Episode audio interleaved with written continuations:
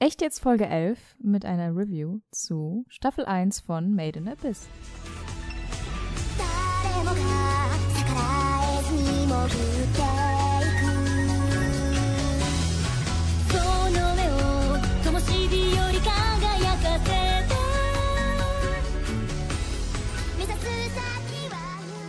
Herzlich willkommen zu einer neuen Folge Echt jetzt. Äh, meiner ist Mine und an meiner Seite der wunderbare Marvin. Hallo. Hallo? Ich fi- finde, man muss das, das echt jetzt mehr betonen. Echt jetzt? Sorry, so viel Enthusiasmus habe ich in meinem Leben nicht mehr übrig. So viel Enthusiasmus hatte ich das letzte Mal mit fünf, als ich Final Fantasy 7 das erste Mal gespielt habe. Richtig, kommt hin. ja, äh, wie schon am Titel, am Intro und an alle möglichen erkannt, heute soll es um die erste Staffel von Made in Abyss gehen. Oh yeah. Äh, freut sich, glaube ich, gerade Pascal drüber. Shoutout. Der, äh, der uns nämlich, ja ja, noch der, auf der Animagic, ja, willst du sagen? nee, er hat schon vorher, ähm, im, im Discord hat er schon erzählt gehabt, so, ja, hier, Made in Abyss, echt jetzt Folge, brauchen wir. Und äh, ich meinte da noch so, nö. Und äh, dann habe ich es ja kurz vor der Gamescom, ähm, habe ich, hab ich mir das ja mal angeguckt, auch Trailer geschaut und so. Und äh, zur Gamescom haben wir dann, dann äh, die wunderbare Mail bekommen von den Think-Leuten. Grüße. Äh, die dann so meinen, Grüße in den Review? Westerwald. Grüße in den Westerwald. Ähm, das ist immer ganz süß, weil das immer auf den Briefen steht. Grüße aus dem Westerwald. Das Äh, ist ja. ja, die meinten dann so, wollt ihr eine Review machen? Und wir so, ja. Jetzt hat sich das leider alles ein bisschen verzogen. Äh, Sorry an der Stelle, aber jetzt sind wir hier. Mine. Ja, ich muss ja sagen, ich habe, glaube ich, von Pascal auf der Animagic das erste Mal von Made, Abyss, Made in Abyss gehört. Das Okay. ist irgendwie so komplett an mir vorbeigegangen. Ich habe es überhaupt nicht mitbekommen, obwohl das, glaube ich, letztes Jahr wohl von Crunchyroll der Anime of the Year war. Ja, generell, das war schon, also äh, in dem bisschen äh, Bubble, wo ich drin stecke, war das schon so ein Gesprächsding. Das kann sein. Es ist wirklich komplett an mir vorbeigegangen. Ähm, dann auf der Animagic habe ich es dann tatsächlich, glaube ich, auch das erste Mal gesehen in Blu-ray-Form. Ich, ich muss ja sagen, als äh, ich, ich, das waren ja, glaube ich, mehrere im Discord, die das meinten, äh, dass das ganz gut sein soll. Ich glaube, Kevin meinte das auch. Und äh, ich habe mir das dann angeguckt, den Trailer, wie eben schon gemeint, und ich war so, hä, aber das sieht doch voll doof aus. Ja, ich habe ich hab auch was ganz anderes erwartet. Ich habe ja im Gegensatz zu dir mir keinen Trailer angeguckt, sondern habe hier die Muster bekommen, reingetan und war so, oh, what? oh, oh, oh. Ich habe ja was ganz anderes erwartet. also nicht von der Thematik her. Ich meine, äh, mit, mit dem Begriff Abyss kann man ja schon was anfangen. Ähm, und ungefähr meine Erwartungen dem hingehend sind eigentlich auch Hm. erfüllt. Aber was den Look angeht, war ich erstmal so, uff, was? Oh Gott, das, das habe ich jetzt nicht erwartet. Vielleicht als kleine Erklärung, der Look ist halt sehr, äh, nicht chibihaft, aber sehr kindlich. Also die, gerade die Kinder sind schon chibihaft, sagen wir mal. Ja, ja, ja. Aber es sind halt Kinder, also deswegen sind sie halt klein. So der Look ist halt, die, die Ja. haben relativ breite Gesichter und so, sind relativ schmal im Körper. Es, ist Es hat halt so- rund es hat- Es hat, es hat halt Anleihen von diesem Chibi-Style, aber äh, ist schon was anderes. Aber es ist halt sehr kindlich gehalten und ähm, das fand ich dann auch tatsächlich sehr, sehr abschreckend. Mhm. Aber ähm, um vielleicht so ein bisschen, wir sind ja noch im spoilerfreien Teil, ähm, Geschichte, Mine. Willst du ein bisschen was über die Geschichte erzählen? Wollen wir ein bisschen über die Welt sprechen? Ja, sehr gerne. Ähm, zum einen äh, kurze paar Facts noch vorher reingeschossen. Oh, Den, minus äh, Facts. Der Anime basiert ja selbstverständlich wie so häufig auf einem Manga, den gibt's seit 2012 schon. Ähm, den Anime gibt's erst seit letztem Jahr, also seit 2017. Die erste Staffel, beziehungsweise wie du mir gerade gesagt hast, der erste Teil der ersten Staffel, ähm, Mhm. wie genau das jetzt im Endeffekt aufgeteilt ist. Nee, aber es ist ja, es ist ja nur, es sind ja nur 13 Folgen. 13 Folgen Ja, aber sind eine ja keine. Staffel kann ja auch 13 Episoden lang sein. Nee. nee, kann nicht. Nein, das ist, das ist äh, relativ oft so, dass Anime, äh, also Staffeln gesplittet werden. Ähm, das, ja, da gibt es ganz, ganz viele Beispiele von, äh, wo dann quasi erstmal 12, 13 Folgen rauskommen und dann in der folgenden Herbst oder Summer oder sonst was Season Mhm. äh, kommt dann entsprechend die zweite Hälfte, weil man, glaube ich, erstmal sehen will, wie das überhaupt ankommt und wie das was bringt, Mhm. denke ich mal. Äh, bestes Beispiel, wo das ja nicht weitergeführt wurde, ist No Game No Life. Was ich nicht verstehe, weil es ja so nicht ein. Fan-Favorite ist. Ja. Naja, ähm, was ich sagen wollte, die erste Ja. Staffel nenne ich es jetzt einfach mal mit 13 Episoden, ah, jeweils 24 Minuten ungefähr, außer die letzte Folge, die ging jetzt etwas länger. Ähm, 48. Genau, also quasi eine Art Doppelfolge. Äh, ist jetzt schon draußen, zweite Staffel oder die restliche Staffel wurde jetzt auch schon angekündigt. Ähm, es gibt auch schon ein Release-Datum, habe ich gerade gesehen, aber es ist mir gerade leider nicht parat. Ähm, Ich Genau, guck mal das- nebenher ein bisschen. macht das. Und das Ganze wird hierzulande von Universum Anime vertrieben. Genau, das äh, zu den zu den Key Facts um Made in Abyss. Und während der Marvin das rausfindet, hier ein bisschen hier ein bisschen Musik. Ich kann leider nicht jonglieren. Kannst du ein bisschen schneller suchen? So, ähm, blablabla. only two volumes have been revealed, uh, released in 2018 so far, but Volume 3 is scheduled. Nee, das ist ja der Manga, das interessiert uns doch gar nicht. Wenn du es jetzt nicht rausfindest, ist auch egal. Ja, ich, ich guck das im Laufe des Podcasts und werde es irgendwann reinbrüllen und wird's so random so 15. August. Dann wisst ihr Bescheid. Also, zweite Hälfte der Staffel kommt auf jeden Fall. Kommt auf jeden Ist- Fall, ja. der Anime ist sehr, sehr gut angekommen und wird demnach auch äh, fortgeführt. So, kommen wir zur Geschichte. Lieber Marvin, worum Ja. geht's hier in diesem Anime? In diesem Anime geht's um ein zwölfjähriges Mädchen namens Riko.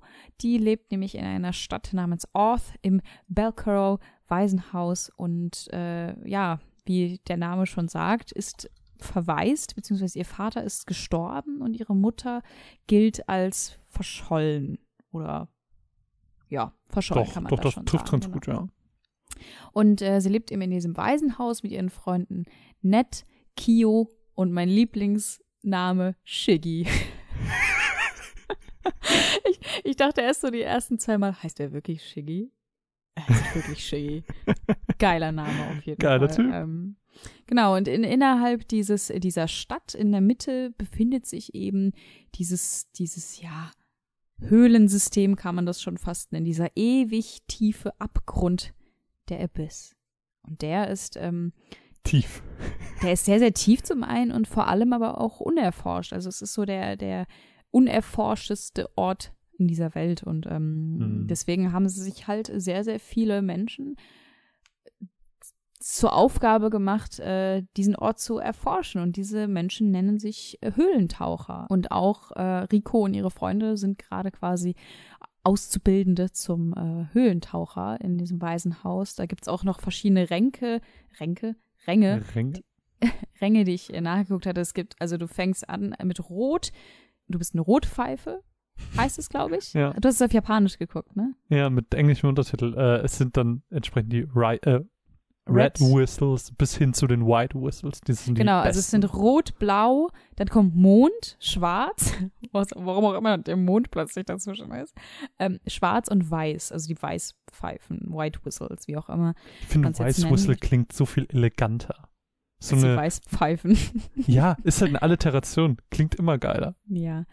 Und äh, die, die Weiß, die White Whistles, äh, das sind so die, die gelten wirklich als Legenden. Also das sind die Forscher, die, die in die tiefsten Tiefen abgetaucht sind und die einfach so die krassesten unter allen sind. Und äh, eine von diesen White Whistles war zum Beispiel auch wer? Die Mutter. Die Mutter ist nämlich äh, eine White Whistle. Whistle. Die Mutter. Die Mutter. Die Mutter war eine, Äh, ja, Ricos Mutter ähm, war auch eine. Ich fühle mich gerade wie in so einem Quiz. weißt Genau, du, weißt äh, du's? Sie war eine White Whistle und hieß Lysa und war sehr, sehr, sehr berühmt und legendär und ja, ist seit ihrem Abstieg in den Abyss verschollen. Und Hm. wir wissen nicht so richtig, äh, was da los ist. Ähm, wir fahren dann noch, oder willst du vielleicht die die Umstände um Ricos Geburt kurz anschneiden? Oh, ist es, ist es, ich weiß gar nicht, wann kommt das in der Serie? Ist das nicht schon das zu ist spoilern? sehr früh. Echt? Okay, Ja. ähm, also ähm, zum einen zu der Mutter, da gab es noch eine ganz coole Szene, ähm, wo man sieht, wo die Kameraden von ihr wiederkommen aus der Abyss und äh, wenn sie wiederkommen aus ganz tiefen Ebenen, dann werden sie immer gefeiert. Sie werden gefeiert wie Könige, weil sie bringen ja die Relikte und äh, also so Schätze mit bestimmten Fähigkeiten und Schätze allgemein äh, mit an die Oberfläche und äh, alle feiern und feiern und dann steht äh, Rico auch ganz vorne in der ersten Reihe erwartet ihre Mutter und dann ist sie aber nicht dabei und das ist halt so, oh, Kind, mein Herz. Das ist ganz süß gemacht. Ähm, Ja, genau, die Umstände, die Umstände ihrer Geburt waren nämlich so, dass ähm, die Mutter schwanger war, während sie in der Abyss war und dann entsprechend das Kind bekommen hat, während sie äh, in der Abyss war. Und Rico ist dann kurz nach der Geburt gestorben und dann Mhm, ist sie aber mhm. in so ein Relikt gelegen worden, gelegt worden, so dass dann zugegangen. Es war wie so ein, wie so ein großer Sarg, kann man Ja, fast schon so sagen. Kokon. Und äh, genau, und diese, dieses Relikt, weil diese Relikte haben alle spezielle Fähigkeiten. Keine Ahnung, könnt ihr euch vorstellen, wie irgendwelche besonderen Items aus RPGs. Äh, das konnte dann irgendwie aus irgendwelchen unerklärlichen Gründen Rico wiederbeleben. Und deswegen scheint sie eine ganz tiefe Connection zu diesem Abyss zu haben. Genau. Der Haken an der ganzen Sache, beziehungsweise an dem Abyss, ist ja eher der, der Fluch des Abyss, the curse of Mhm. the Abyss. Ähm, weil das Ganze ist natürlich nicht ohne Grund unerforscht. Äh, ich meine, da, da klettern aber hunderte Leute runter. Aber warum ist das Ganze immer noch so unerforscht? Der, ja, der Haken an der ganzen Sache ist, ähm, wenn ich das richtig verstanden habe, da musst du mir jetzt kurz ein bisschen aushelfen. Ja. Man kann quasi die ganzen Ebenen, ich glaube, es gibt sieben Ebenen aktuell und die siebte ist, glaube ich, noch die unerforschteste und die, also ich, glaube, die die sind, sechste ist die unerforschteste, oder? ich glaube, es gibt sogar noch sieben, ich weiß es nicht, aber ist auch egal. Also sechs oder sieben Ebenen und die sind in ihren, in ihren ähm, Expeditionen, sage ich mal, sind sie immer nur bis zur zweiten, glaube ich, runter.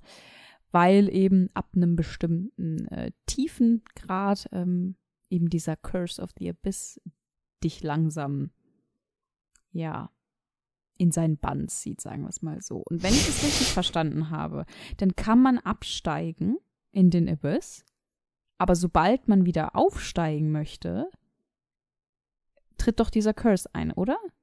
Ja, genau. Also, ähm, um vielleicht den, ja, du hast es eigentlich schon ziemlich passend erklärt. Also, äh, du kannst immer so weit runter, wie du es eben schaffst. Das ist natürlich nicht nur an deinen Kletterfähigkeiten, sondern auch an den Monstern, die immer gefährlicher werden, je tiefer du kommst, ähm, geschuldet. Aber so, so rein von der Theorie her kannst du ohne den Fluch äh, so tief gehen, wie du willst.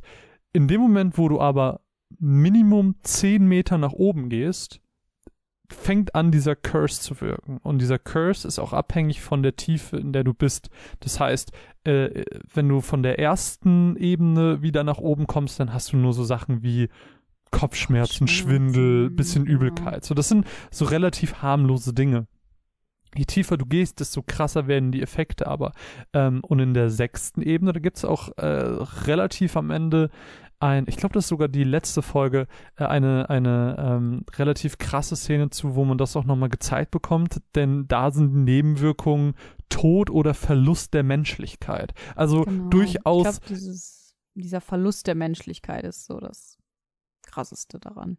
Ja, also durchaus äh, äh, ganz krasse Sachen, die da passieren können. Und natürlich ist es auch äh, eingestuft, also man weiß nicht, wie tief die Abyss geht und man sagt auch, dass die Abyss in dieser Welt Gott ersetzt, weil es irgendwie auf demselben Konzept basiert. Man weiß nicht, was da ist und dann nennt man es Gott. Mhm. Ähm, Finde ich irgendwie ganz interessant. Äh, und, und diese Ebenen, die sie eben schon kennen, diese sechs oder sieben, äh, sind wir uns gerade nicht so 100% sicher, ähm, die werden dann auch nochmal eingeteilt. Das heißt, du darfst als Red Whistle oder Rotpfeife zum Beispiel nur auf die erste Ebene, sag ich mal. Oder Mhm. ähm, dann als blaue Pfeife nur so und so tief. Äh, und wenn du tiefer gehst, äh, dann bist du das, bist du quasi selber verschuldet und keiner wird dich mehr retten, keiner wird nach dir suchen. Ähm, das ist dann quasi Eigenverschulden. So, das äh, finde ich Genau. auch nochmal ganz spannend, was die Welt angeht, dass sie eben nicht nur, ja, ihr könnt halt so tief gehen, wie ihr Bock habt, sondern das ist alles geregelt, ist alles strukturiert. Ähm, die Leute gewöhnen sich an die Nebenwirkungen und können dann auch leichter zwischen denen hin und her Mhm. wechseln. Und dafür gibt es dann eben die Pfeifen. Die Pfeifen sind nicht nur so ein, ja, guck mal, ich habe so tief geschafft, sondern das, das hat viel mehr inne. Und zumal, und das ist auch noch ganz cool, die White Whistles, ähm, die sind unique. Also es sind nicht einfach Pfeifen, sondern das sind Pfeifen, die auf einem Relikt basieren. Das heißt, jeder White Whistle hat quasi eine eigene Special-Fähigkeit, die nur er benutzen kann. Und die Pfeife kann auch nur er benutzen. Das heißt, cool. eine andere White Whistle oder eine andere Person kann die Pfeife nicht nutzen. Auch wenn jetzt zum Beispiel Rico die Pfeife von ihrer Mutter hat. Die kann sie nicht Mhm. benutzen. Genau. Ja. Ja, aber wir haben noch nicht so richtig geklärt, wie, wie Rico es dann jetzt geschafft hat, äh, in diesem Waisenhaus zu landen. Weil die ist ja dann da gestorben und wurde in dieses äh, Relikt gelegt und dann. Ja, äh, erzähl du. Ich habe gerade so viel über die Abyss geredet. Na gut. ähm, auf jeden Fall hat dann, dann, dann Leisa, wenn ich das richtig in Erinnerung habe, mit, mit noch irgendwem, ähm, sie in diesem Relikt nach oben getragen. Und durch diesen, diesen, diesen Fluch des Abyss hat sie aber ein bisschen was mitgetragen, und zwar, dass sie eben diese Sehschwäche hat. Also sie trägt eine Brille Mhm. und diese Sehschwäche kommt also von diesem Curse. Also falls ihr eine Sehschwäche habt, ich würde mal zu Hause nachfragen, was da los war. ähm, genau. Ja, und seitdem lebt sie eben in diesem, in diesem Waisenhaus. Ja. Äh, ich muss sagen, das leider ist die Geschichte von ihr gerade am Anfang, die ersten Folgen, nicht so spannend. Also ich finde, wenn wir euch Lust auf diesen Anime machen wollen, ähm, dann, dann über die Welt, weil die Welt ist das Spannende hier. Äh, die Abyss ist nicht nur für Rico und äh, Rack, den sie im Laufe ihrer äh, Geschichte noch kennenlernt, einen kleinen Roboterjungen, also Mhm, halb Junge, halb Roboter. Roboter, würde Nee, ich schon, schon ein Roboter. schon, aber er hat halt auch einen Penis. Gut, dass du das nochmal anbringen musstest. Ja, man, man, also es ist, glaube ich, jetzt im Lau Verlaufe der ersten Staffel nicht ganz deutlich geworden, was er genau ist, Genau. aber er ist eigentlich ein Roboterjunge, Genau. der und- auch einen Lümmel hat. was ich, was ich einfach nur sagen wollte, war, ähm, äh, klar, nicht nur sie finden die Abyss anziehend, sondern wir auch. Äh, während ich das so gesehen habe, klar, die erste ist noch relativ friedlich, sieht noch aus wie ein ganz normaler Wald. Äh, je tiefer es geht, desto spannender wird es. Äh, wir lernen im Laufe der Geschichte natürlich noch andere Charaktere äh, kennen und äh, da sehen wir auch verschiedene Areale, wo zum Beispiel irgendwie die äh, die, die Bäume und so von der Decke wachsen oder ein, Mhm. ein komplett bemoostes Gebiet. Wir haben ein, äh, ich glaube, die, warte mal, die Sixth Layer hieß, glaube ich, irgendwie so, ähm, okay, im Englischen heißt es Capital of the Unreturned. Mm, ja, stimmt. Das sind Oh. quasi die, die ganz weit runter sind und nie wieder nach oben Ja. kommen. Fünfte Ebene war, glaube ich, irgendwie sowas wie der See der Toten oder irgendwie sowas. Weißt du, das sind, das sind einfach so wirklich imposante Sachen, wo du sagst, ey, ich will mehr über die einzelnen Ebenen erfahren, ich will mehr davon sehen, weil das alles so spannend und so cool ist. Es ist so Fantasy-mäßig und alles miteinander vermischt und äh, durch dieses Ebenenkonzept äh, Konzept haben sie sich einfach sowas Cooles aufgebaut, was was für mich der Grund war, die Serie mit Spannung zu verfolgen. Es Mhm. war nicht, es war nicht wirklich Rico. Ich finde, Rico ist sogar ein sehr, ich will nicht sagen dummer Charakter, aber fand ich nicht so wirklich ultra sympathisch. Äh, da fand ich Rack tatsächlich schon besser. Äh, aber so die Welt ist das, was mich an der Serie gefesselt hat. Und ich habe auch gerade eben mal ganz kurz gegoogelt. Ähm, die siebte Ebene, von der man weiß, dass sie existiert und äh, von der man auch weiß, dass dort Rack das erste Mal gesichtet wurde. Mehr Mhm. weiß man darüber auch nicht. Ähm, man hat keine Ahnung darüber. Das heißt, die sechste ist tatsächlich die letzte, die man im, in dieser ersten Staffel sieht. Genau, das, das war auch das, wie ich das im Kopf hatte. Das Ja. quasi, man weiß, dass es gibt eine siebte, vielleicht gibt es Mhm. auch eine achte und neunte, keine Ahnung, aber genau. ähm, da ist halt niemand. Ja. So. Und das finde ich dann halt ganz geil, dass sie äh, dieses Worldbuilding betreiben und dann sagen, ja, okay, man kennt nichts von dieser Abyss und wir haben nur selbstgemalte Mhm, mhm. Karten und äh, je wei- also wenn jemand eine neue Ebene erkundet, dann muss er alles aufmalen und wir erweitern dann die Karte und oh, warte, ich habe ein allzu altes Buch, das hat die und die Ebene noch nicht. Das ist halt super cool, äh, dass das auf diese Art und Weise das Worldbuilding betrieben wird und das funktioniert super gut und das hat mir an der Serie auch am meisten Spaß gemacht. Also das Worldbuilding ist echt erste Klasse. Also da, wo die Charaktere für mich absolut nichts ausgelöst haben, muss ich gestehen, weil Rico mir sehr unsympathisch ist irgendwie. Sie ist irgendwie so, ja, keine Ahnung, sehr, sehr kindlich für meinen Mm. Geschmack. Weil sie ist ja auch ein Kind. Sie soll ja auch kindlich sein, aber es gefällt mir irgendwie nicht so, die Dynamik mit ihr. Ähm, da macht halt das Worldbuilding unheimlich viel wieder wett. Also dieses Mysterium um diese unerforschten Ebenen und dieser Gedanke dahinter, du begibst dich auf eine Reise, aus der du nie wieder zurückkommen kannst. Du kannst nicht so, du, du könntest theoretisch wieder nach oben gehen, aber es würde dich töten oder, Ja. oder zu einem Monster machen. Also das ist halt irgendwie so ein erstaunlich, ja, düsterer Gedanke für einen so kindlich erscheinenden Anime. Ich, das, du? ist, das ist halt voll der gute Punkt, weil man darf sich halt nicht von diesem Look täuschen lassen. Der Look ist kindlich, der Look, äh, Look ist leicht chibihaft, aber der Anime ist halt alles andere. Es ist sehr explizit, was die Darstellung von Blut angeht. Ähm, wir haben, das finde ich tatsächlich sogar eher kritikwürdig so, aber das ist natürlich auch wieder äh, Typsache. Ich mag halt nicht diese sexuellen Anspielungen, die immer und immer Oh, wieder stattfinden. Danke, Ähm, das wollte ich auch noch sagen. Gerade, also es gibt in der letzten Folge, das ist auch kein Spoiler, es gibt einen Moment zwischen Rico und Rag. Ich wiederhole, Rico ist zwölf Jahre alt und Rag ist ein Roboterjunge, der kein Alter hat, aber ist auf jeden Fall ein Kind.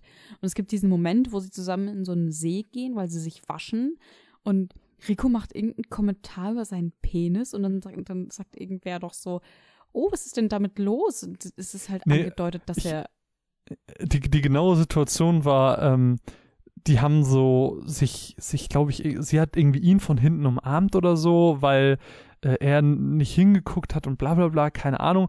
Äh, und sie war dann so, hä, Rack, was ist denn mit deinem Penis? Und jeder weiß natürlich, er war irrigiert in dem Moment. Ach, dann, das- das dann ist er so weggelaufen Oh, und, nee. und dann war Nanachi so, ach, ihr Süßen, dass ihr immer noch so kindlich bei der Sache seid. Oh nee, also mm, mm, mm, mm. da Nee. läuten bei mir alle Alarmglocken, weil das einfach äh, Fanservice hin oder her ist Ja. sowieso nicht so mein Geschmack, aber dann bitte bei Ja. bitte bei Ich- erwachsenen Menschen und nicht ich- bei Kindern. Ich verstehe Also, voll, was du meinst. Ähm, Man um- könnte um- das Ganze jetzt auch sehr sehr unschuldig sehen, aber so funktioniert die Welt nicht. um, um ganz kurz mein, meine Aufzählung zu Ende zu bringen. Entschuldigung, das Alles war ein gut. Punkt, Ey, den hatte ich gar- mir sowieso schon rausgesucht und Gar jetzt, kein- äh, Gar kein Stress. Ähm, äh, was auf jeden Fall auch doll ist und komplett gegen diesen kindlichen Look spricht, ist halt auch Pisse. Also ich habe noch nie in einem Anime gesehen, dass sich ein Charakter selbst einlullert. Du hast recht. Das habe ich Ja, noch nie stimmt. gesehen. Fand ich, äh, spricht halt auch komplett gegen den kindlichen Humor. Ist halt sehr, ähm, sehr ehrlich. Ich finde, der, der, ja. genau, der, der Anime ist einfach sehr ehrlich, was die Darstellung angeht. Weil in dem Moment, wo dir jemand am Arm rumfuchtelt, ohne Narkose und so, ey, natürlich lullerst du dich da ein. So, du hast keine Kontrolle mehr über nix. So, und das ist klar in dem Moment verständlich, aber trotzdem ist es so, wow. Ja, normalerweise würde man in einer Serie oder in einem Anime das halt so ein bisschen beschönigen, so die, die natürliche, biologische, menschliche Seite vielleicht ein bisschen abdecken. Und ja, der Anime ist da halt sehr straightforward. Und äh, was ich vielleicht gerade für den spoilerfreien Part, um den auch vielleicht auch so ein bisschen Richtung Ende zu schieben, äh, sagen würde, ähm, auch wenn ich Rico als Charakter nicht so mega fand, heißt es aber nicht, dass der Anime keine emotionalen Momente hat, weil gerade Mhm. ähm, gegen Ende dieser ersten Hälfte ähm, sind da durchaus Geschichten aufgekommen, die ich interessant und cool fand, die aber leider alle von unserem Protagonisten aus weggehen, beziehungsweise Rek war oder Rag war äh, teils involviert, aber Rico war mir einfach komplett egal. Hm, sehe ich genauso. Ja, um ganz kurz den, den spoilerfreien Part abzuschließen. Also der Anfang der Geschichte, den ihr eigentlich wissen müsst, ist, dass sich eben ähm, Rico auf den Weg macht, ihre Mutter im Abyss zu finden. Gemeinsam mit Rek. Das haben wir jetzt noch gar nicht gesagt.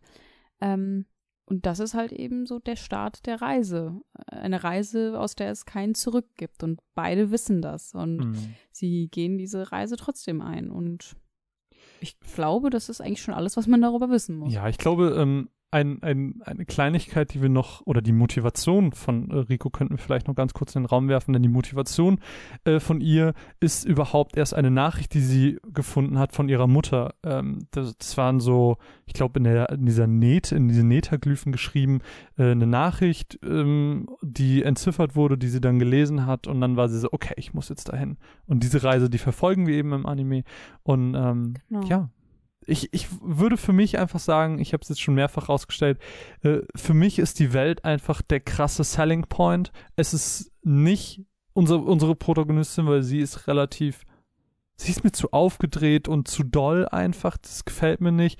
Dahingegen sind äh, alle anderen Charaktere, die im späteren Verlauf des Anime aufkommen. Vor allem Shiggy. Shiggy ist jetzt auch nicht so gut, aber Hey.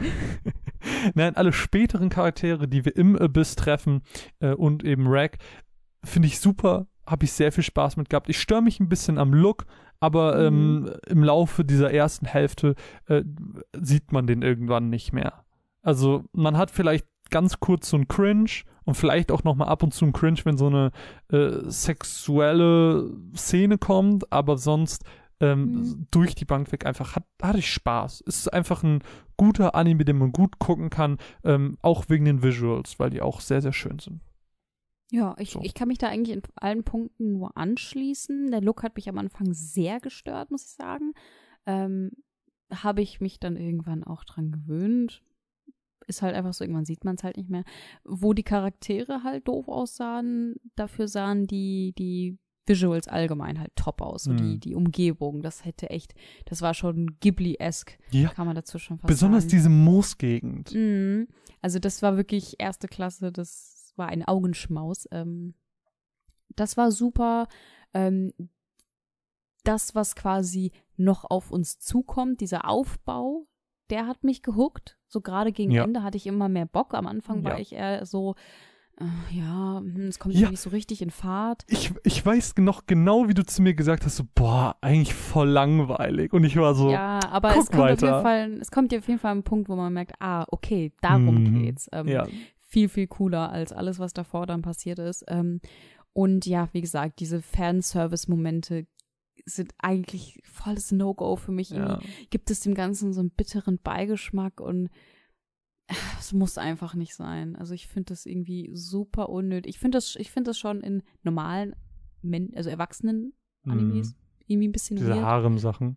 Ja, das stört mich auch schon ein bisschen. Ist natürlich Geschmackssache, ne? Aber Mhm. bei einem, bei einem Anime, der Kinder darstellt, Schwierig. Keine Ahnung, schwierig. Ja, also man darf sich auf jeden Fall nicht von den, von den ersten Folgen so ein bisschen ähm, runterziehen lassen oder ein falsches Bild Mhm. davon bekommen, weil ich finde, das Gefühl oder was, also das, was ich als Made in Abyss Gefühl beschreiben würde, ist das, was sich ab Folge 6, 7, 8 so entfaltet. Mhm, das stimmt. Deswegen, Ja, und äh, apropos Abfolge 6, 7, 8, ich würde sagen, ähm, wir verabschieden uns bei allen, die Ja, Bock auf den Anime bekommen haben. Ja, vielleicht ganz kurz, ähm, weil wir für manche vielleicht hier den Podcast abschließen. Wem würdest du den, den, den Anime empfehlen? Äh, ich glaube, das ist ein guter Allrounder. Ich glaube, das ist kein Anime, wo ich sagen würde, der ist so speziell, dass er nur für die und die Leute passt. Ich glaube, das ist ein ganz guter Anime für alle. Krass. Ähm, ich hätte jetzt gesagt, du musst schon so, so gewisse Fantasy-Präferenzen haben, weil das einfach doch am Ende des Tages sehr viel ist, äh, was finde ich jetzt nicht. Da Ach doch, viel was- Dolleres. natürlich gibt's Dollares, aber du musst schon, du musst es schon mögen. Also diese ganzen ausgedachten Kreaturen und Welten und so, das ist ja far from äh, reality. So. Ja, aber es ist ja nicht immer ähm, speziell, was von der Realität fern ist. Man kann ja. Ja, auch- aber, aber manche mögen das nicht. Manche wollen ja dann doch den Slice of Life Anime oder so und das Versteh findest du hier ich einfach nicht. Nein, aber das ist natürlich auch für die Leute einfach, ähm, ja, es ist eben nicht nur Slice of Life, es ist nicht nur ähm, äh, es ist ja überhaupt nicht Slice of Life. Es ist aber auch nicht nur Emotion, es ist auch ein bisschen Action und Das ist äh, Fantasy. bisschen halt. Emotion. Ja, es ist einfach, es ist einfach ein Fantasy-Ding. Äh, muss man mögen, finde ich. Ähm, ansonsten, ja, relativ breite Empfehlung tatsächlich. Ist jetzt nicht der beste Anime, den ich jemals gesehen habe, hat Mhm. aber eine der interessantesten Welten, die ich seit langem gesehen habe. Schließe mich so an. Schöne Abschluss, Semi-Abschlussworte. Ähm, also bei allen, denen, bei denen wir es geschafft haben, dass sie Bock auf den Anime bekommen haben, danke fürs Zuhören. Und jetzt äh, folgt nämlich der Spoiler-Part, der sich insbesondere auf das Ende der ersten Staffel bezieht. Und ja, danke fürs Zuhören. Bis zum nächsten Mal.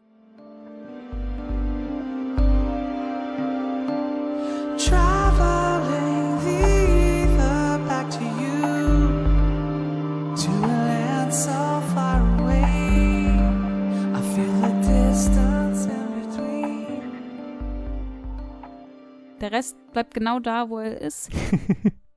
weil, was passiert denn immer bis, Marvin? Ähm, ich, ich würde im, im Spoiler-Part gerne über zwei Arcs, kann man es nicht nennen, aber so zwei Teile sprechen. Und zwar ähm, zum einen, Nanachi haben wir jetzt eben schon öfters angesprochen, ähm, über ihren Part oder es, weil ich habe hier im, Mhm.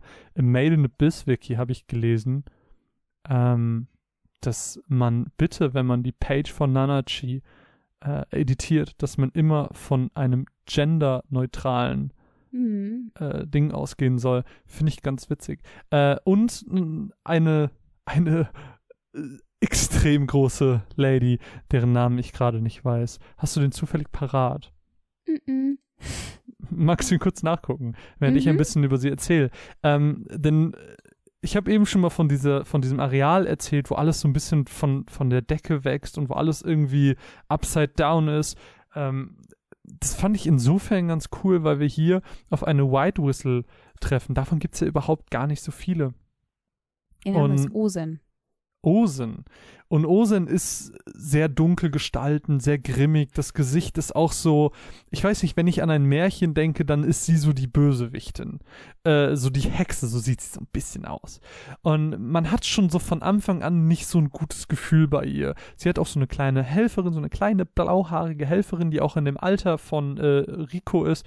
Und es ist an sich alles ganz cool ähm, weil es den Ton der Serie einfach ändert. Ähm, sie schickt uns dann noch auf ein Training, ähm, wo wir in der Wildnis überleben müssen und ähm, naja, sie scheint aber im Endeffekt doch nicht die nette Helferin zu sein, weil sie uns dann auch mitten in diesem Part attackiert und äh, anfängt gegen uns zu kämpfen und uns natürlich haushoch überlegen ist, weil sie als White Whistle viel mehr Erfahrung hat und viel mehr Kampfstärke, ähm, was auch alles ganz okay ist und auch Spaß gemacht hat zuzusehen. Aber für mich der knackige Teil, was auch wieder zum Worldbuilding äh, dazu beigetragen hat, ist einfach der Fakt, der am Ende rausgekommen ist, dass Osen entsprechend die Lehrerin äh, von Ricos Mutter war und damit eben so eine Connection hergestellt wurde, äh, weil wir so etwas über die Mutter indirekt erfahren können. Wir konnten ein bisschen über ihre Hintergrundgeschichte erfahren, wie sie zur White Whistle wurde, wie äh, sie schwanger wurde und trotzdem in den Abyss gegangen ist und natürlich dann auch die äh, Geschichte von Ricos Geburt, die wir eben erzählt haben. So all das hat ist durch sie geschehen, ohne dass wir die Mutter getroffen haben. Und Mhm. äh, das finde ich war ein relativ cooler Aspekt, der mir sehr, sehr viel Spaß gemacht hat. Ich, ich will auch gar nicht zu viel über die einzelnen Sachen reden, weil ich die nicht so mega spannend fand. Äh, für mich, der Punkt, den ich hier ansprechen wollte, war halt wirklich einfach dieses, sie war die Lehrerin der Mutter und sie ist gar nicht die grimmige alte Frau, die uns angreift, sondern klar, sie ist, äh, sie ist brutal, sie ist streng und doll, aber sie ist Aber nicht so ist böse. die Welt halt auch. Genau, so ist die Welt, beziehungsweise so hat die Welt sie geformt, äh, Mhm. weil im Abyss musst du hart sein, du musst stark sein und Ja. sie äh, repräsentiert, äh, repräsentiert das einfach. Und ich finde es auch sehr, sehr schön, dass es dann eine Frau ist. Äh, starke Frauen sieht man natürlich immer gerne in solchen Serien, ähm, dass es nicht immer nur der dick, äh, dick bepackte Muskelmann ist, sondern Mhm. äh, auch mal eine gigantische Lady, die einfach alles mit ihrer Faust zertrümmern kann. Was ich halt cool fand an äh, diesem ganzen Mini-Arc, sage ich mal, ähm, ist, dass dieses Mysterium um Lysa, also um Ricos Mutter, immer stärker wird. So, du hast immer mehr so dieses Mhm. Bild von dieser Frau, die scheinbar irgendwo in diesem Abyss lebt und diese tollen, krassen, legendären Sachen erlebt hat. Aber wir haben sie immer noch nicht gesehen Ja. und wer weiß, wann wir sie sehen und wer, was passiert, wenn wir auf sie treffen. Ähm, das ist so einfach dieses krasse, diese Neugierde, die da in einem aufsteigt. Ich finde, es hat so ein bisschen das One Piece Phänomen. Ähm, klar, du weißt, Sie dass du der One Piece. Ne, du, du weißt, du weißt, es gibt das One Piece, aber du weißt nicht, was das One Piece ist. Ähm, du weißt, dass es die Ja. Mutter, du, du, du, du weißt, dass es die Mutter gibt, aber du weißt nicht, ob sie überhaupt noch lebt. Finde ich ganz spannender Aspekt, weil ähm, es wird immer über sie geredet, als würde sie noch leben, aber zum Beispiel Osen hat auch ganz klar herausgestellt, wir wissen nicht, ob sie noch leben. Auch als die Mhm. Nachricht ganz am Anfang der Serie kam, war es so, oh, wir haben die Nachricht. Du gehst erstmal davon aus, es hat ein Lebender gesendet. Aber der Weg, das sind ja, ähm, in, die, in, die, in die sechste Ebene sind es 13.000 bis 15.000 Tiefenmeter. So, und dann nochmal zwei Ebenen, tie- äh, eine Ebene tiefer. Dann bist du ja bestimmt bei bis zu 20.000 Meter Tiefen. Und so eine Nachricht von dort unten bis nach ganz oben kann natürlich auch ewig dauern, kann sich Ja. fünfmal verheddern und, so- und so weiter und so fort. Das heißt, äh, dir wird auch dann ganz schnell klar, trotz dieses Lebenszeichens bedeutet das nicht, dass sie noch lebt. Und selbst wenn wir sie treffen, wissen wir nicht, was sie für ein Mensch ist, was vielleicht das Abyss aus ihr gemacht hat und so. Es gibt einfach ganz, ganz viele Unbekannten, was diese Person angeht. Und das ist so ein bisschen das One Piece-Phänomen. Ja, du hast äh, gar nicht so unrecht mit der Parallele. Also da habe ich noch gar nicht nachgedacht. Aber das ist halt auf jeden Fall das, was ähm, mich so krass neugierig gemacht hat darauf, was da wirklich abgeht eigentlich, ja. gerade die Mutter ist, glaube ich, auch so das größte und mitspannendste Phänomen, weil sie für mich hat sie den gleichen Stellenwert wie das Abyss an sich. Ich möchte äh, mehr über das Abyss sehen, ich möchte mehr. Ja, sie Äh, ist irgendwie Teil davon. Ne? Ja, genau, sie, es fühlt sich an, als wäre sie einfach ein Teil davon. Und ähm, ich bin sehr gespannt, ob sie einfach der Mensch sein wird, den wir gerade immer und immer wieder kennenlernen, ob es jetzt der Rückblick mit Ozen ist oder sonst irgendwas. Ähm, oder ob sie, und es kommen ja auch immer mal wieder Flashbacks mit Rag, wo sie jetzt zum Beispiel in der letzten Folge hat man dann gesehen, ähm, dass, dass äh, er irgendwie hinter ihr saß und sie saß am Lagerfeuer und hat Suppe für ihn gekocht. Mhm. Und sie schien wie ein ganz sympathischer Mensch zu sein, sehr herzlich und warm. Aber ob wir diesen Menschen am Ende dieser Serie treffen oder nicht, das obliegt natürlich ganz den, den Machern und das können wir nicht beeinflussen. Mhm. Das können wir vor allem nicht einschätzen, weil, ähm, wie eben schon erwähnt, dieser Anime ist sehr doll und sehr direkt und ich kann mir halt vorstellen, dass sie aus ihr auch ein Monster machen, das komplett den Verstand verloren hat, nicht mehr weiß, wer sie selber ist, einfach weil der Abyss sie in den Wahnsinn getrieben hat. Äh, das finde ich halt, sogar auch ziemlich cool. finde ich Wenn sie auch, quasi den ganzen Weg auf sich genommen hat, äh, da unten in den Abyss zu kommen, ihr Leben eigentlich abgeschrieben hat, weil sie weiß, sie Ja. kann nie wieder zurück. Und dann, ja, ich finde es cool, wenn sie dann auf sie treffen, sie ist komplett psych und äh, dann muss sie selber dort unten leben. So dieser hm, Wechsel, dieser Generationenwechsel, fände ich mega. Fände ich auch richtig cool. So, das war genug dazu. Ähm, du, wir haben noch einen zweiten Part, den Nanachi-Part, über den wir ein bisschen reden wollen, aber stell du den doch bitte vor. Ähm, ja, und der findet tatsächlich äh, nur in den letzten drei Folgen statt. Ähm, wir, wir haben diese Situation, das hattest du mir, da hattest du mich vorhin noch äh, aufgefrischt, und zwar ähm, kämpfen die beiden, also äh, Rack und Rico, inzwischen auf der vierten Ebene ähm, gegen so ein Pilzmonster oder was war das? Ich weiß auch nicht, ja, ich, ich glaube, war das nicht sogar unsichtbar? Ich glaube auch.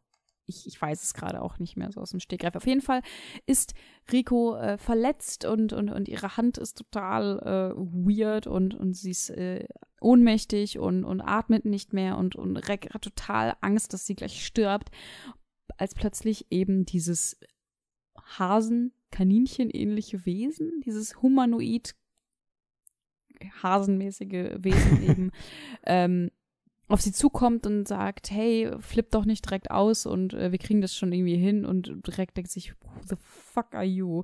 Und was bist du vor allem? Ähm, und das stellt sich raus, dass das äh, Nanachi ist.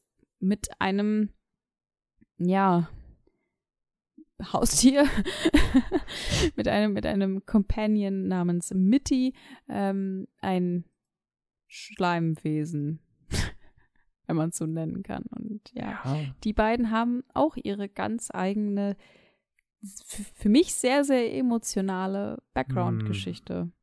Also das hat mich, glaube ich, also die Geschichte der beiden hat mich am allermeisten berührt und gecatcht. Ja. Was da passiert ist, ja. Und genau, ähm, Nanachi hilft dann Rek natürlich, ähm, Rico wieder auf die Beine zu kriegen, braut Rico. Medizin. Rico, sag ich doch. Du sagst es die ganze Zeit wie Riku, so aus Nein, Rico. Mit O am Ende. Ja. Ähm, Sorry. Ja, hilft Rico wieder auf die Beine, ähm, dass sie wieder, dass sie das ganze Gift aus ihrem Körper rauskriegt und sowas. Und ja, eigentlich ähm, reicht es, glaube ich, wenn wir auf die Background-Geschichte der beiden noch eingehen. Ja. Oder? Weil was, was sie im Endeffekt im Hier und Jetzt macht, ist relativ Ja. langweilig bis zu einem bestimmten Punkt. Und zwar, ähm, ja, die beiden waren Teil ähm, auch von Höhlentauchern, also einer ganz, ganz kranken experimentellen Gruppe. Ich habe jetzt gerade den Namen von dem Herrn vergessen, äh, der da ganz weird. der Anführer war. Aber ähm, sie, sind, sie sind ja nicht Teil dieser Truppe gewesen, sondern sie waren ja obdachlos. Ja, also sie wurden mitgenommen dorthin sozusagen. Genau, also Nanachi und Mitty. Um Genau, das mit. wir, es waren äh, zu dem, zu dem. Zeitpunkt noch zwei ganz normale Kinder, ungefähr im Alter von, ähm, von Rico. Und an ihnen wurde eben herumexperimentiert, um zu verstehen, was das Abyss ist. Und ähm, oh, ich, ich bekomme gerade auf einer Showkarte ähm, den Namen, er hieß Bondrude. Genau. Dankeschön, Regie. Ähm, ja, Gabe. Ähm, genau, und weil man halt verstehen wollte, was ist das Abyss, wie weit können wir diesen Fluch ausschöpfen und was passiert mit bestimmten Menschen, weil bestimmte Menschen eben auch anders darauf reagieren. Und dann wurden die beiden eben festgenommen sozusagen und in so einen Aufzug gesteckt, in so einen Glasaufzug und bis in die sechste Ebene runter. Ja, wie sagt man? Runtergefahren? Runtergefahren, Dankeschön.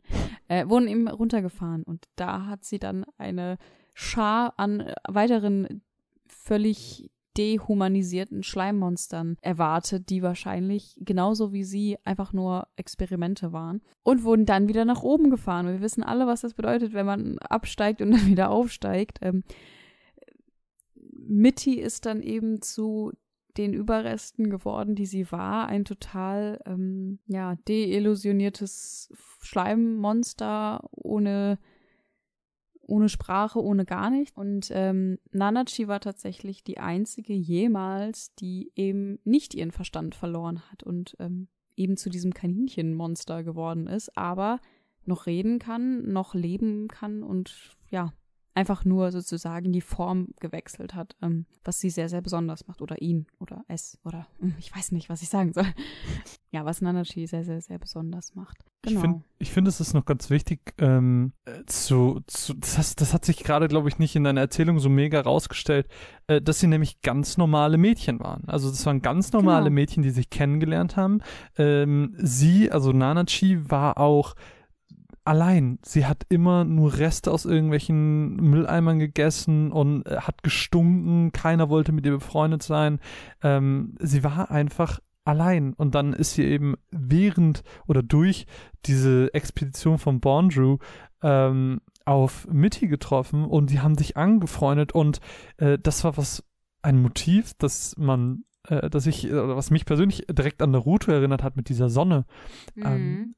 Und zwar hat Nanachi sie, also Mitty, dann als ihr als ihren Schatz bezeichnet, äh, dass sie endlich ihren Schatz gefunden hat, den sie zu beschützen versucht. Und dann passiert eben das, was du gerade beschrieben hast. Und ähm, das passiert, weil diese, dieser Aufzug, das ist ein Relikt und der verursacht, dass dieser Curse, dieser, dieser Fluch des Abyss auf eine Person von beiden dafür aber doppelt geht. Und das war in dem Fall eben Mitty. Und äh, das war eben das Krasse. Und dann äh, ist sie nicht nur zu diesem Schleimmonster geworden, sondern ist auch unsterblich dadurch geworden. Das war ja auch so doll.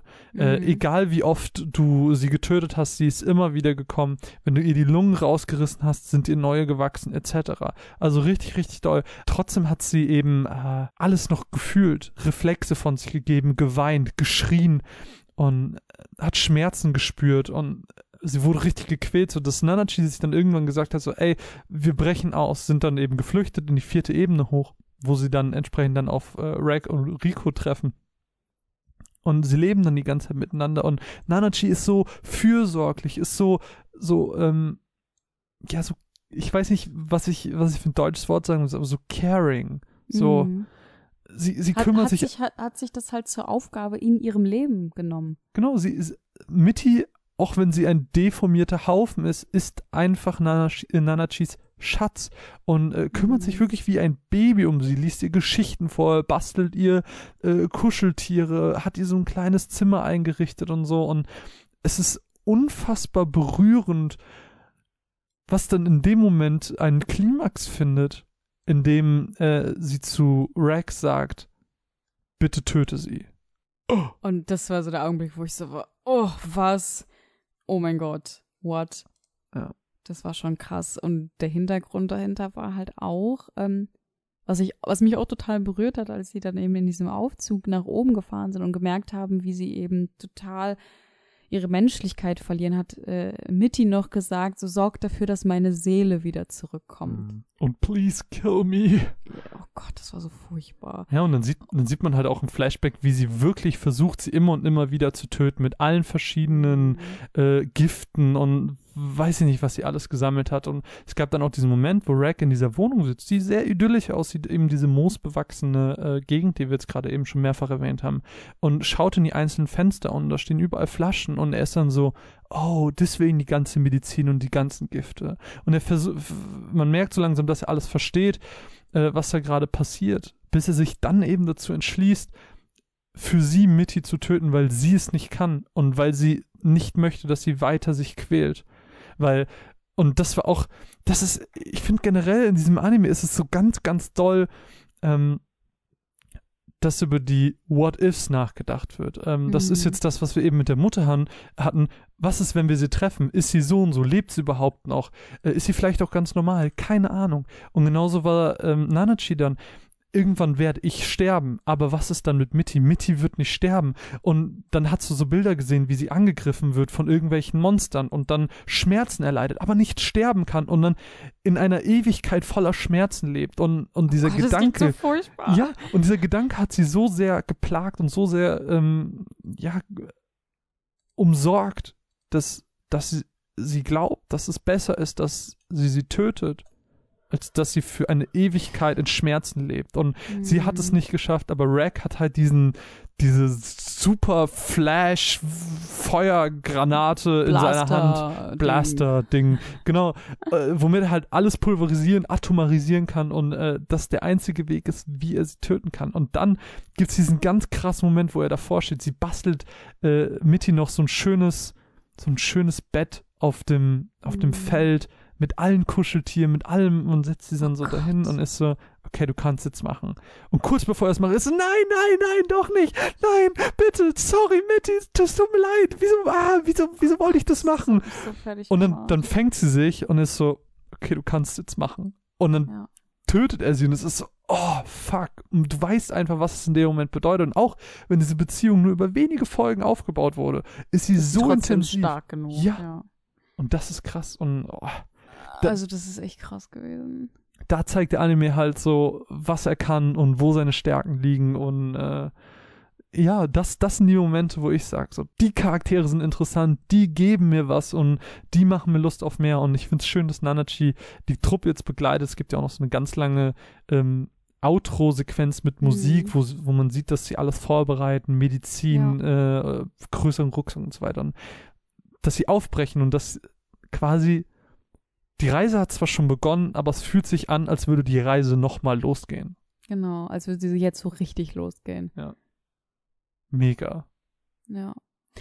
Also echt, diese Mitty und Nanachi-Sache hat mich echt ähm, so berührt, wie ich das eigentlich nicht erwartet hätte, gerade weil man eben eigentlich nur diese Flashback-Szene hat und die beiden Mhm. noch überhaupt nicht richtig kennt, aber trotzdem ist es alles so nachvollziehbar und so logisch und, und du weißt einfach so, diese Person denkt, ich will einfach nur ihre Seele wieder zurückbringen und es ist, sie sagt ja auch an irgendeiner Stelle so, für die Höhlentaucher war das immer das Beste, ihre, ihre, ähm, ihre Kameraden zurückzulassen oder sterben zu lassen. Weil das, was danach passiert, ist viel schlimmer Mhm. als ähm, der Tod sozusagen. Ja. Und ja, es ist einfach, puh, also das dieser Anime ist echt düster. Ja, und was man, was man glaube ich auch sagen kann, ähm, beziehungsweise was sich in diesem Teil rausgestellt hat, ist, nur weil, ähm, wie hieß sie nochmal, Ausen?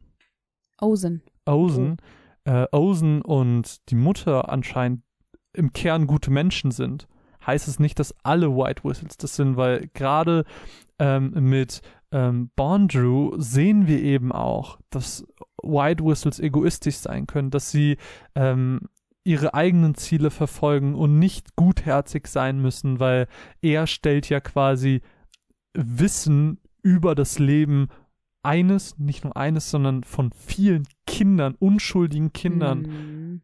Und da siehst du halt, dass, dass auch diese Taucher, nee, wie heißt es? Höhlentaucher. Höhlentaucher, dass die nicht alle eine weiße Weste haben, dass sie nicht alle gut sind und dass sie auf ihrem Weg, auf dieser zweiten Reise, sage ich jetzt mal, die sie jetzt antreten, dass da noch echt viel Scheiße passieren wird. Ja, kann ich mir auch sehr gut vorstellen. Aber ich hab Bock drauf. Ich hab, ich hab Bock auf diesen düsteren, kranken Scheiß, Ja. der da noch wartet. Das ist mir tausendmal lieber als alles, was die ersten sieben Folgen passiert ist. Ja. Ist halt wirklich so, die ersten Folgen waren so langweilig. Ja. Aber gut, das ist halt einfach der Aufbau, der musste vielleicht einfach mal gemacht werden und dann kann es richtig losgehen. Der Anime, genauso wie er ist, nur mit frühen Erwachsenen als Ja, Protagonisten. Erwachsenen oder Teenagern meinetwegen. Ja, hätte ich, tausendmal hätte ich besser. viel besser gefunden. ja, Und ähm, in einer optimalen Welt, wo ich mir alles wünschen kann, hätte ich mir auch noch einen anderen Artstyle gewünscht. Also so ein ja, ich habe mir einfach was, also das, was, was die, was die Visuals sonst hergeben, das hätte ich gerne auch als Charaktere gehabt.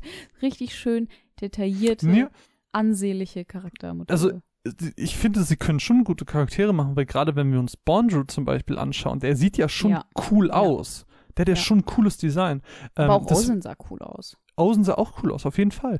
Ähm, sie müssen nur die Protagonisten und die Kinder allgemein eben anders gestalten und dann Mhm. funktioniert's schon. Das reicht, um die Welt für mich persönlich perfekt zu machen. Ja, sehe ich genauso.